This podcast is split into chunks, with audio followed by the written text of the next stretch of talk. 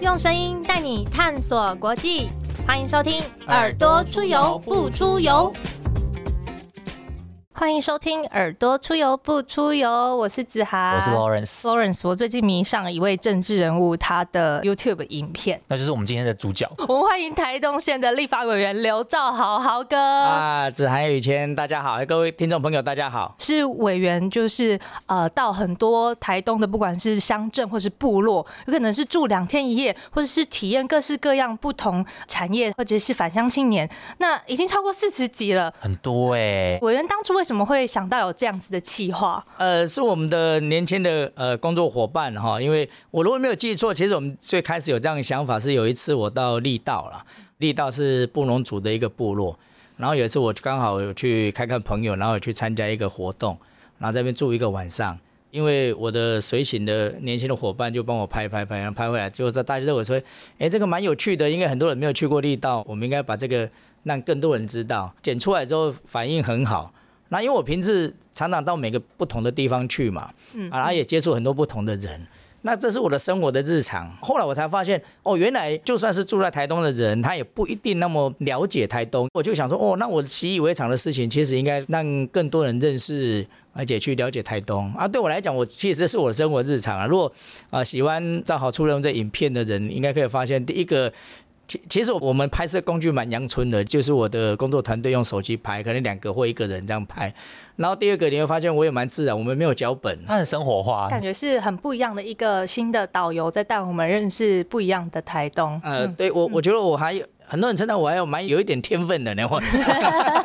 我这样做导览来人家行脚节目，哇，听说还还效果不错了。而且就是像每次要吃东西，像吃米粉，我记得印象很深刻的是，呃，过年期间去吃上插秧。哦，对对对。然后那个风超大的，委员的团队还有委员的头发，其实都被吹得很大。然后可是大家就是还是很卖力的在插秧。那那一起应该是农历年节前的插秧。然后我们前一天晚上要先住在池上，嗯啊，那就年轻的农民就是魏文书了。因为其实我这次应该是第三次啊，第几次我去协说协助是比较。抬高自己啊！其实我去为了那个插秧碗的那那一餐早餐啊，早午餐，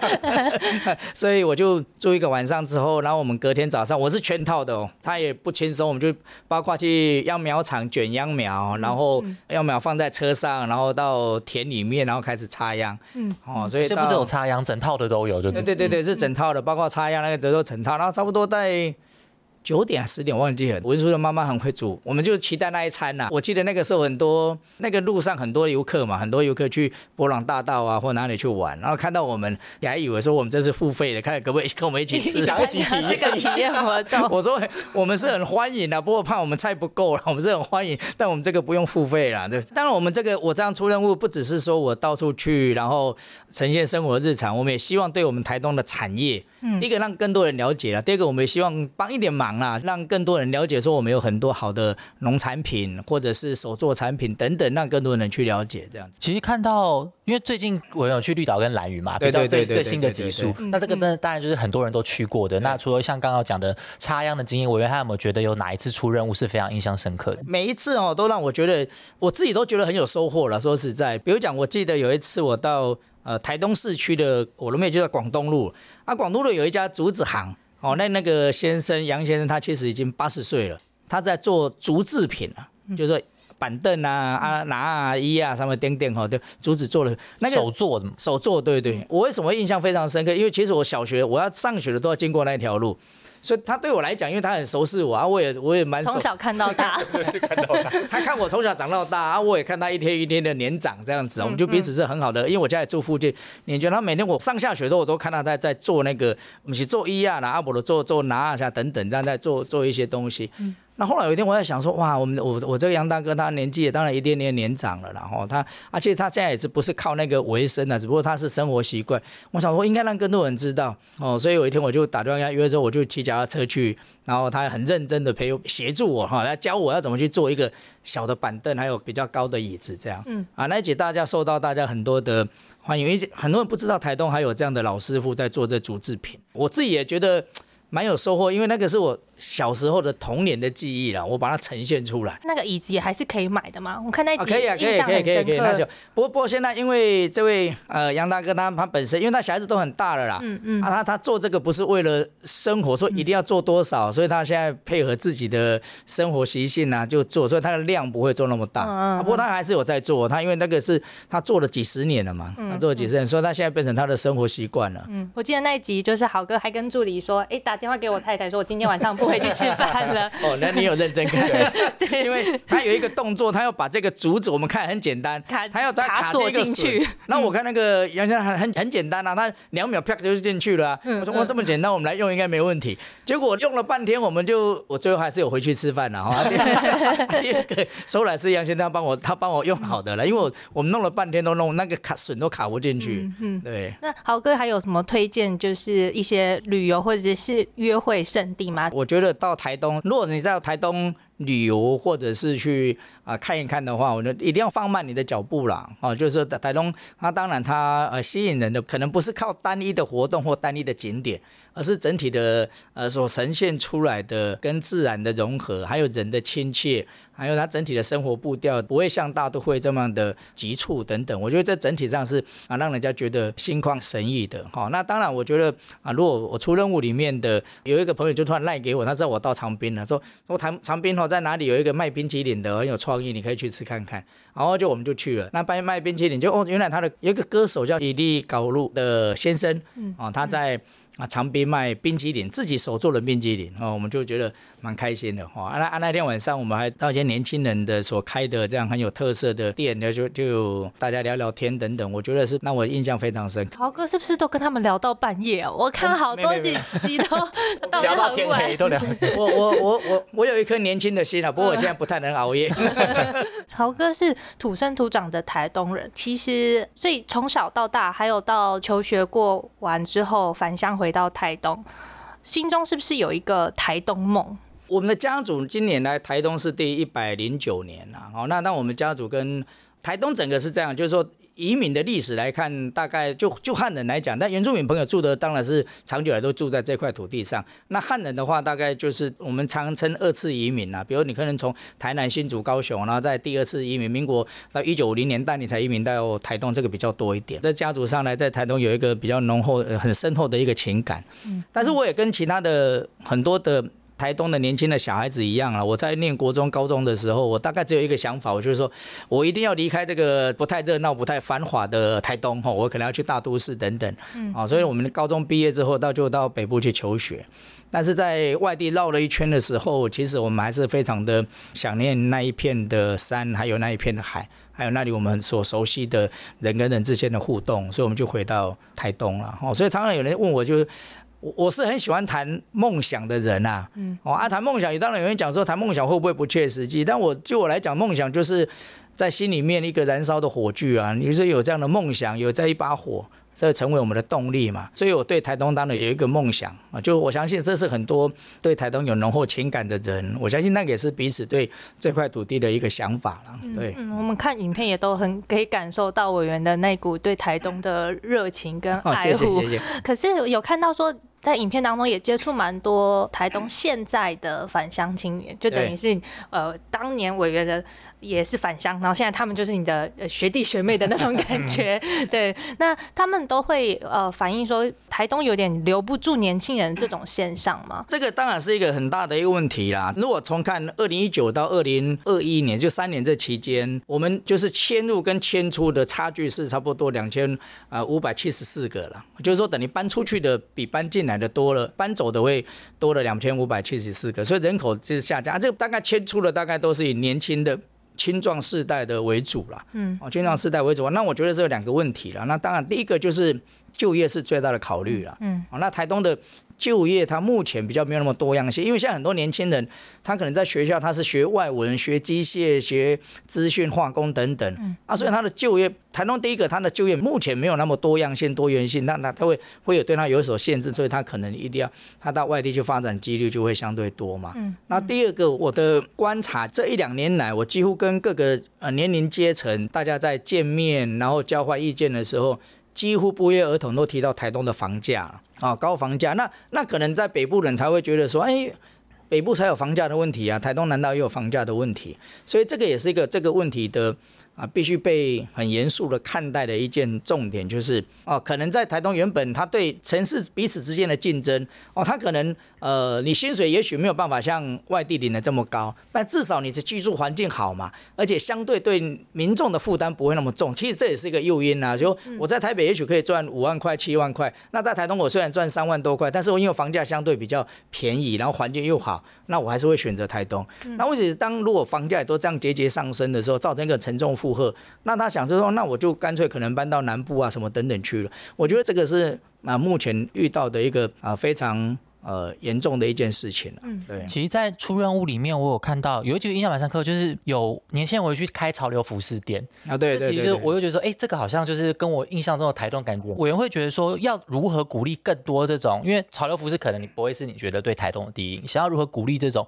更多元的从事不同行业或学习不同领域的年轻人回到台东？我觉得第一个县政府一定要。面对这一件事情，就是因为台东最大的资源，它社会资源其实是在台东县政府啦。哦，台东可能跟其他外县，其他外县是有大企业等等嘛。那台东其实缺少这种大企业，所以它最大的社会资源、公共资源就是在台东县政府。那第一个，他当然要去看，第一个要去盘整啊。那那台东最适合应该或鼓励，无论是返乡青年或者是移居的青年啊，他们希望在台东创业。哦，或者是发挥的时候，他们最需要、最遇到的问题是什么？大概我的观察就是，我接受到反应，第一个是他啊，自我的培训训练部分，有时候他们要上一些训练课程，都要到北部去啊，什么等等，对他们来讲，舟车劳顿啊，花费比较高，这个是第一个。那第二个就是我谈的就是房价哦，第三个还有就是说，他们要创业的时候，一开始所需要的那个。空间对他们讲也是一个沉重的一个负荷哦。那我觉得县政府应该要从这部分来着手来协助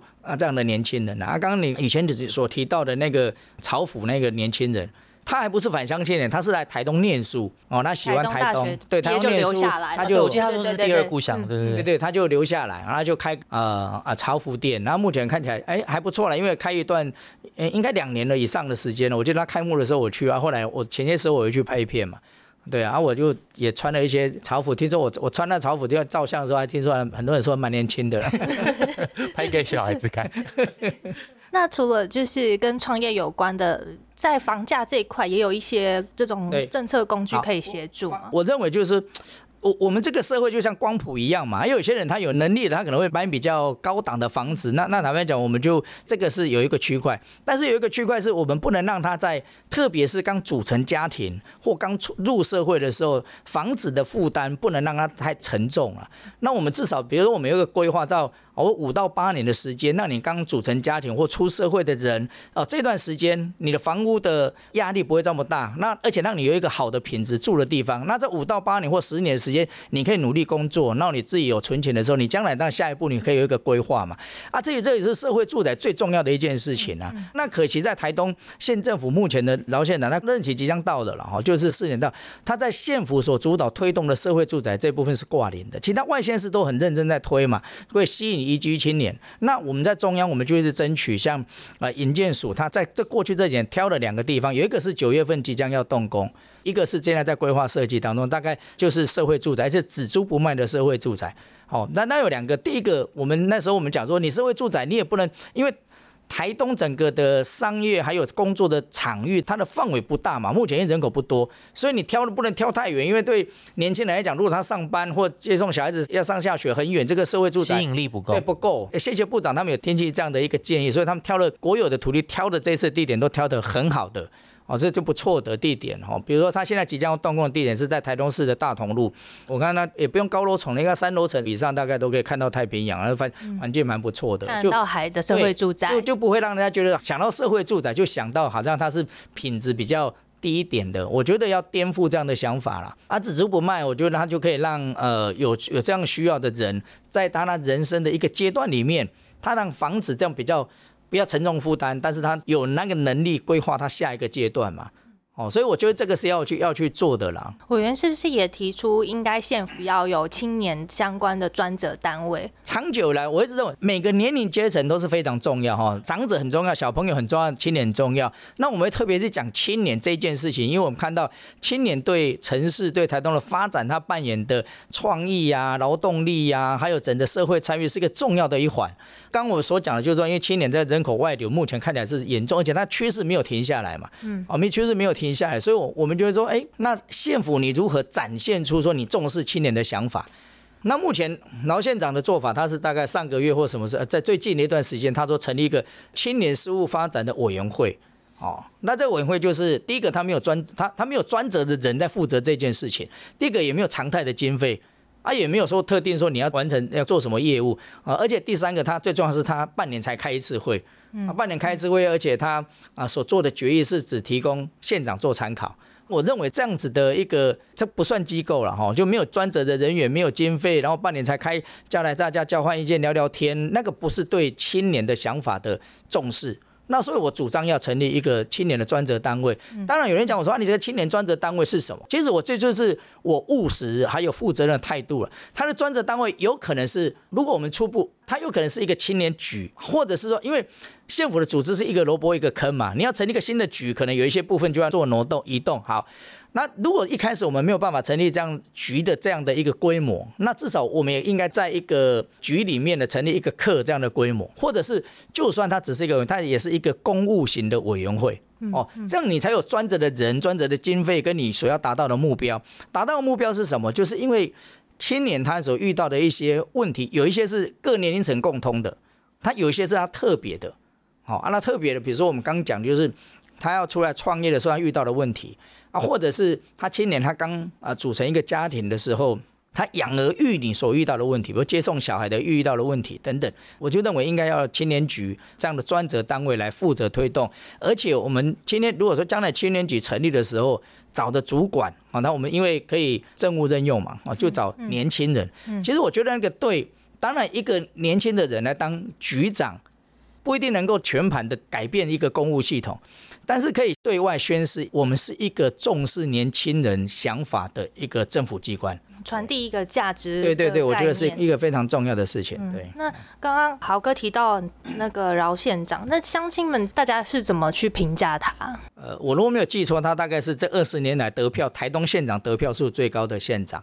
所以很多的乡亲其实在反思一件事情啊，他的表现值得这么高的选票吗？他的表现是。或者说对得起这么高的选票吗？因为我遇到很多不同的工作的场域的人，他们都跟我提到相同的问题哦，他的表现到底有没有符合这样的一个期待啊？第二个，他跟之前的县长比起来如何？所以发现就是说，哎，他在创新，因为他现在所标榜的一些政绩，其实都是之前的县长，那县政是有延续的嘛，不是留留下来的哦啊，那你去做，那创新的部分没有看到。哦，我们当然当一个县长是除了延续之前的县长的好的政策进行中的政策，我们把它完成之外，当然要有创新。那没有创新，我们干嘛去选新的县长？就跟之前做的一样。所以他这一部分其实是民众提出很多的质疑啦。哦，所以这也是我们在选举的时候，民众会去做一个检验跟比较的一个时刻了。很多选民跟我讲说啊，做不好就换人，跟他有没有连任没关系啦，做不好就换人，这是民主常态啊。委员会觉得，因为刚刚讲到，其实委员今年是第六度参选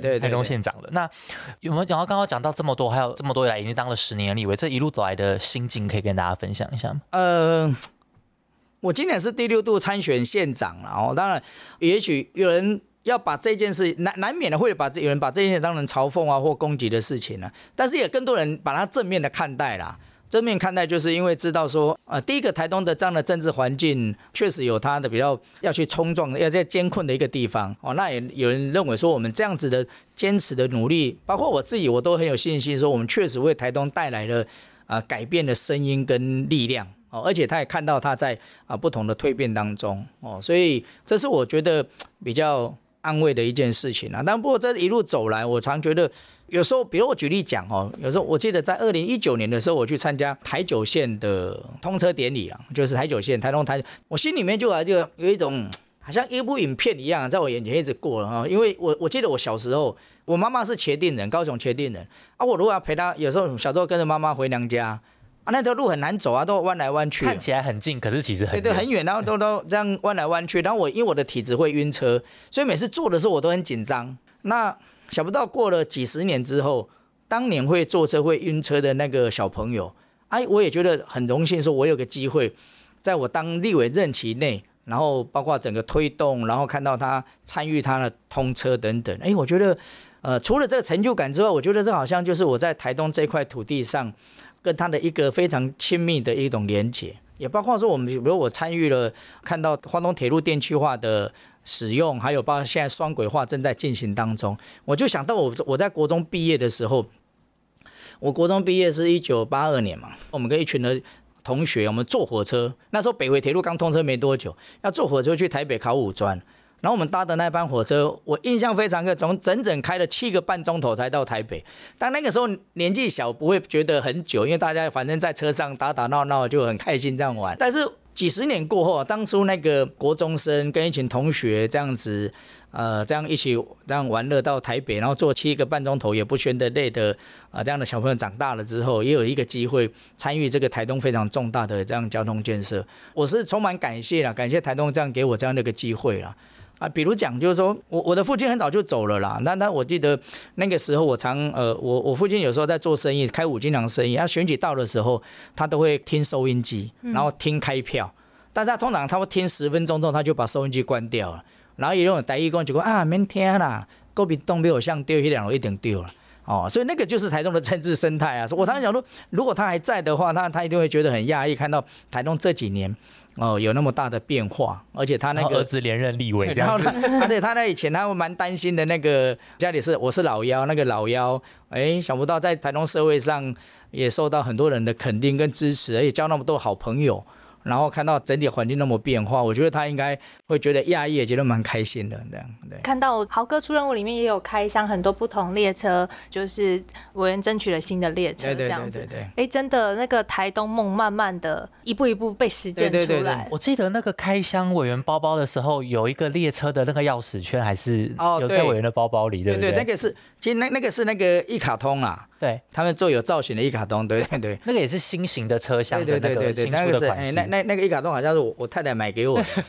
那那委员有没有就是刚刚讲到比较多是呃很感谢台东给你这个机会，然后有一些真的实践出来的成就感的事情。那可是有没有也是蛮大的挫折？其实我我是很正面的人呐，我不会去把它认为是挫折啦。当当然有人讲就是说我过去。参选县长，因为之前的五次都还没有当选嘛，哈，那确实冲击虽然是很大，但是我不会把他认为是很挫，呃，就像很难过啊，或等等啊，所以，所以我是很正面上来看待。我所处的每一个环境这样子，对我也有觉得自己很像什么动物吗？刚，因为我们刚在要录音前就先提示我这个问题，所以我就在我就很认真在想哦，蛮期待自己像老鹰一样啊，哦，就是可以看得高看得远，然后展翅飞翔这样子。我们会觉得老鹰这种意象跟自己的，例如说，假如说从政的风格，或是一直在这样子的坚持，有些什么连接吗？我我不一定有什么连结，我只是觉得这样子就很，我我我认为就也包括我，其实我对自己啦，也包括我常跟台东这很多的年轻人在交换意见聊天的时候，我常就说，我们虽然住在大家认为比较乡下的台东，哦，那我们爱这一块土地，爱这个环境，但是我们一定要有一个开阔的视野，我们爱我们这个环境，但是我们一定要一个。啊，胸怀世界的视野，不要被限制住，不要被限制住，不要认为说我们住在台东，一定它的可能性就会被限制住哦。其实我觉得不应该这样，因为应该每一个人都可以很精彩的，然后展现出他啊独特的一个能力，呃，跟一个各方面的才能哦。所以我会我会这样子想，对。我们知道说委员 其实，在当立委的这十几年当中，其中有做这个台东梦想资助计划。对，我觉得这部分也很令人感动。我觉得这个是我蛮开心的一件事情，因为当立委当然很多事情公务上要推动啊，不然我刚刚讲的重大交通建设，我们觉得蛮开心的。那我办这个爱台东梦想资助计划，也是我做的很开心的一件事情啊。其实一开始是在二零一四年的时候，我跟啊那时候当当时的黄建林县长，我挑战他那。时候没有当选哈，所以回到家的时候啊，我就在想一些事情，就都跟我太太聊天。那时候我就在想，就是说啊，将来我希望也可以做什么做什么。我在在讲的过程当中，我突然一个念头说，哦，我不能讲将来啊，其实我当下我就应该要做什么，而且可以做些什么事情。哦，毕竟我们还是有一点小小的社会资源，就好像我一路走来，很多人在帮助我一样。那我希望啊，提供一自己的一些心力，能够陪伴啊台东的年轻人在台东这块土地上实现他的想法。我一开始就很简单这样的想法，然后我就请我的工作团队来，我大概讲就这样讲一下，所以我们不知道他可能会长什么样子。哎，没想到就很受到很多人的支持。但是中间有一度啦，因为我我每一年都要自己去找一些啊朋友啊经费啊，但用这个活动。中间有一度，他第三，我记得如果第三届、第四届，我想说啊，如果没有人注意哈，那是不是我就办一办？有办三届好了，就先停下来这样子。想不到那时候我有这样的想法的时候，我就遇到一个年轻人，他就跟我讲，哎，豪哥。啊，我们那个爱台东今年什么时候要开始？我要去报名，有口碑了。我 那时候我就哦，有有了，快了，快了，快了。豪哥不能乱停。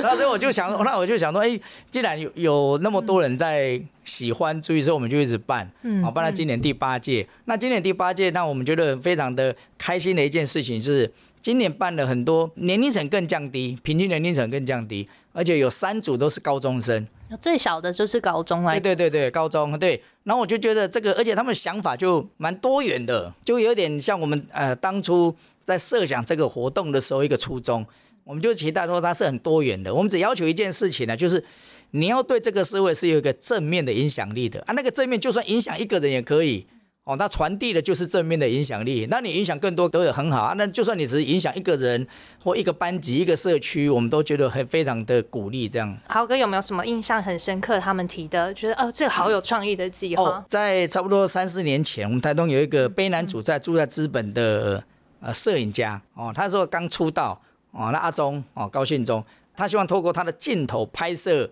部落里面的各个年龄层的样貌。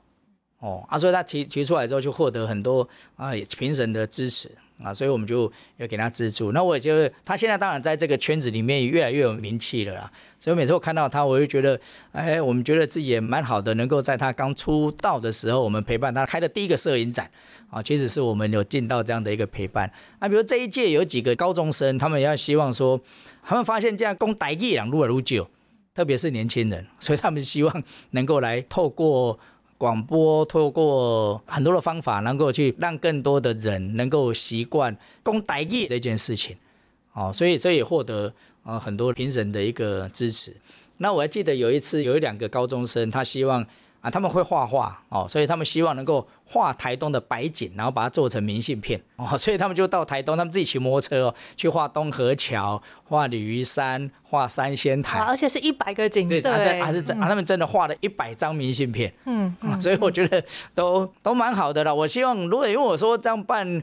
呃，有什么样的想法？我我希望第一个，我们希望这个活动一直办下去。而且它规模是可以成长的。那我们一个期待就是，我们这个活动真的是对台东，甚至对台湾这块土地有产生正面的影响力。那个正面的影响力就是越来越多人相信说，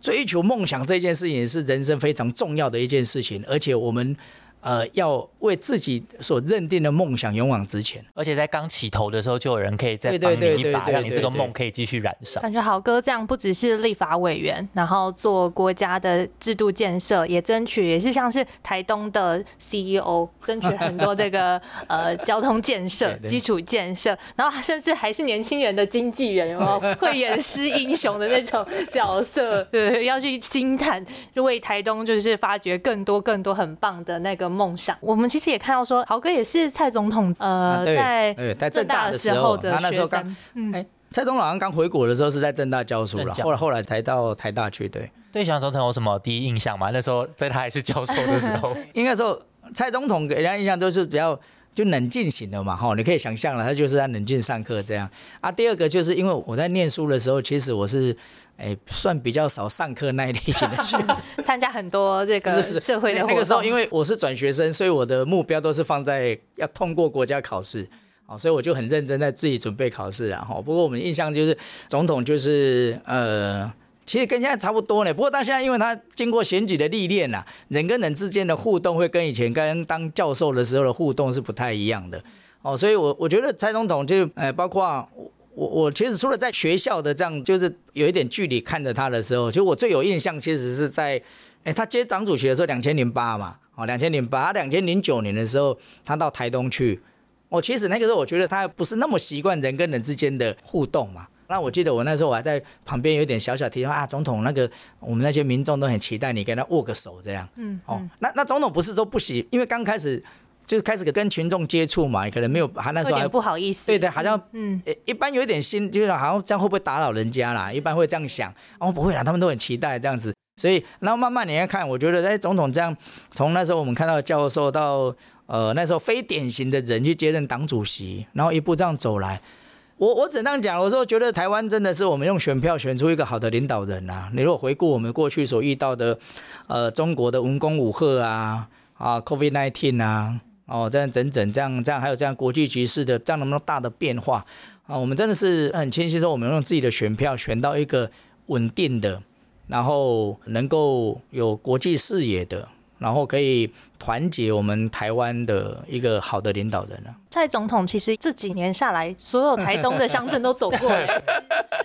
这个我可以作证哦，这个这个不是这种选举的时候讲的口号，这个是真的，因为我记得我注意到这件事情，应该是在两年前。那时候他去台东看秋收，慈上台东啊也广告一下，台东的慈上秋收艺术节是办的很好的活动，每次都抢不到票。对对对。哦，欢迎大家哈，就算抢不到票也要认真的抢。对，欢迎大家来。那时候我邀请总统去看表演，啊，看看表演的时候，哎，那时候我突然想到一件事情，说，哎呦。他到池上，因为海端乡就在旁边嘛，就连在一起。我就跟总统讲说啊，总统你在看表演前，我我先安排一个到海端乡的文物馆，你去绕一圈这样子。然后说哦，他说好啊，啊有什么特别？我说因为你走完海端乡之后，这样绕的话，去看那个，你就完成了台东十六个乡镇市，你都到过的。而且那个到不是只有路过那个不算，他到了，他每次就是说像去参观一个建设，关心一个产业啊，或者说有时候台风来了，他去看灾，一定说是有这样的一个。行程这样，他刚好那一次到海端的时候，就走了台东的十六个乡镇市，包括蓝屿绿岛哦。蓝屿我印象中他去过两次，绿岛应该呃至少有一次哈，就我陪他搭直升机过去了。我就在那天我就送总统一个小小礼物，就是他过去这十六个乡镇市他所到的，从他当呃党主席啊到呃第一次的竞选总统。没有成功，然后下来之后没有职务，也到呃台东去，然后后来当总统等等，我就把他集锦做了一张各个照片，然后做做一个集锦，然后送给他。我看总统还蛮开心的，他他自己自己可能不清楚说他到过十六个乡镇市啊，那是因为我注意到呃这样到过十六个乡镇市，那我们也期待了将来就是说我们台湾的。啊，这样的你每一个领导人，他都应该要踏遍台湾的每一个地方。我记得，呃，我帮总统安排行程的时候，我常讲一句话，就是我们常安排到啊，总统到台东的每一个地方去，就是希望那时候他还没当总统了哦，就是说希望他将来有一天在当领导的那个位置上的时候，呃，希望会。想起或记得说，他曾经到过台东、台湾、台东不同的地方去的时候，可以了解到台湾其实有很多不同的人、不同的面向在过生活，然后在决定国家资源的时候，可以做一个更好的一个决定，这样子。那总统有没有透露他很怀念台东的什么？总统到台东，然后他我觉得他都蛮开心的嘞，嗯，然后蛮开心的，而且他喜欢台东的小吃，比如他很喜欢吃。米台木啦，很喜欢吃米台木，很有名。对对，豪哥也会给总统吃你最喜欢的世家吗？啊，会啊，会啊，会啊，会啊。总统总统应该尝过很多台东的特色的小吃哦。我我印象很深刻，那时候他还没有当总统啊，在二零一四还一五的时候，有一次他到台东去，然后因为还没有吃晚餐，我们要去参加一个活动，然后路过一个卖冬粉啊、卖鹅肉的地方。他总统就说：“我那时候还没当总统，所以行动都比较自由。就说我们停下来吃好了。”他说：“老板看到就蔡英文这样走下来的时候，他他还蛮还蛮惊讶的。他一直看到我说：‘对对对对，这就是蔡英文，就是他，就是他，就是他。’他说：‘他当总统之后，有时候我去那个店里面消费，呃，去吃东西，我会跟他讲说：‘哎呀，你给人家总统把来鬼啊。’鹅肉冬粉。对对对。那我们也知道说，其实台东的观光很出名。豪哥有没有对于？台东的观光的未来性有一些什么样子的看法？台东的一般我们来讲会想到台东的观光产业会分几个面向啊。第一个从活动类来看，大概现在最有名的应该就热气球了。如果有机会我当选县长的时候，这些这么好的活动，我们当然是延续，而且会把它办得更好。呃，不只是只有在鹿野的高台办热气球，因为希望把这个吸引来的人潮，其实它更有效的能够让很多的地方都雨露均沾。那第一个，然后第二个，其实啊，台东现在整体的观光。哦，我觉得台东是有条件、有能力发展深度旅游的地方啊，特别是我们台湾的整体的国民旅游，因为这几年疫情大家不能出去嘛，所以慢慢的大家也从啊这样走马看花式的这样的一个旅游，慢慢的也越来越有这样的群众，他希望说能够更深入的了解这个地方的特色。那台东其实是非常有这样的一个条件，所以我也认为台东县政府应该跟民间的业者。大家合作，甚至我们提供一些奖励，是啊，能够奖励他能够开发出更深度而且更多样性的，不要大家走的路线都一样，他走的路线可以更让人家更深刻了解台东，喜欢台东，而且那个喜欢就变成说，他不是一辈子来一次，而且他可能会每年来两三次的这样的一个深度旅游。我举例来讲，大家喜欢台东的啊铁花村，它有音乐。那他台东其实应该啊，台东很多音乐的人才，那台东应该可以更有机会营造说，除了在铁花村以外，在不同的地方你都可以啊，也许比如台东的大同路的商圈，也等在暑假或者什么呃，挑一个时间，它其实是可以啊，把封街然后成为一个大的市集，然后有很多的音乐活动，那整体的就让台东市的台台东县，它整体其实就是一个音乐表演的场域，嗯，那那就形塑台东的一个更有魅力的一个特色出来了。对对，像我今天戴的这个耳环也是铁花村买的，我觉得很记得很印象非常深刻，就是有很多很特色的呃小物这样子。那豪哥最后有没有什么话要对我们听众朋友，无论是在呃全台湾，甚至是我们的听众朋友也蛮多是在美国跟日本，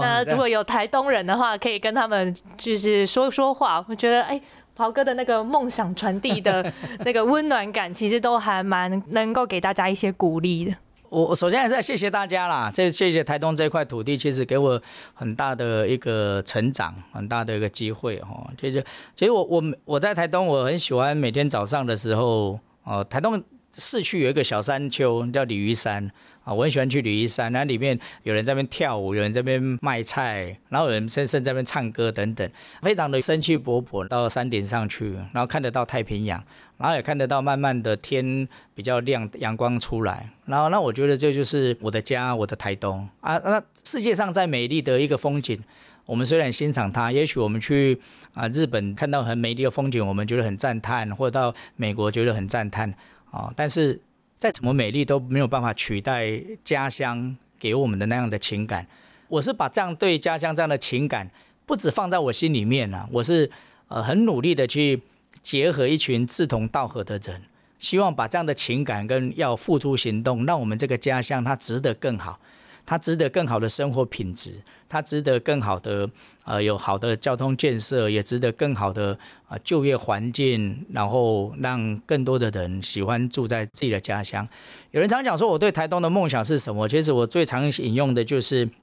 我希望台东它它不一定是最。繁华或像西部这样的啊最工商业发达的一个地方，但是我们期待台东它是一个最温暖的大家庭，它可以实现说人跟人之间的彼此关心、互助、帮助。我们终极的一个往前进的目标就是，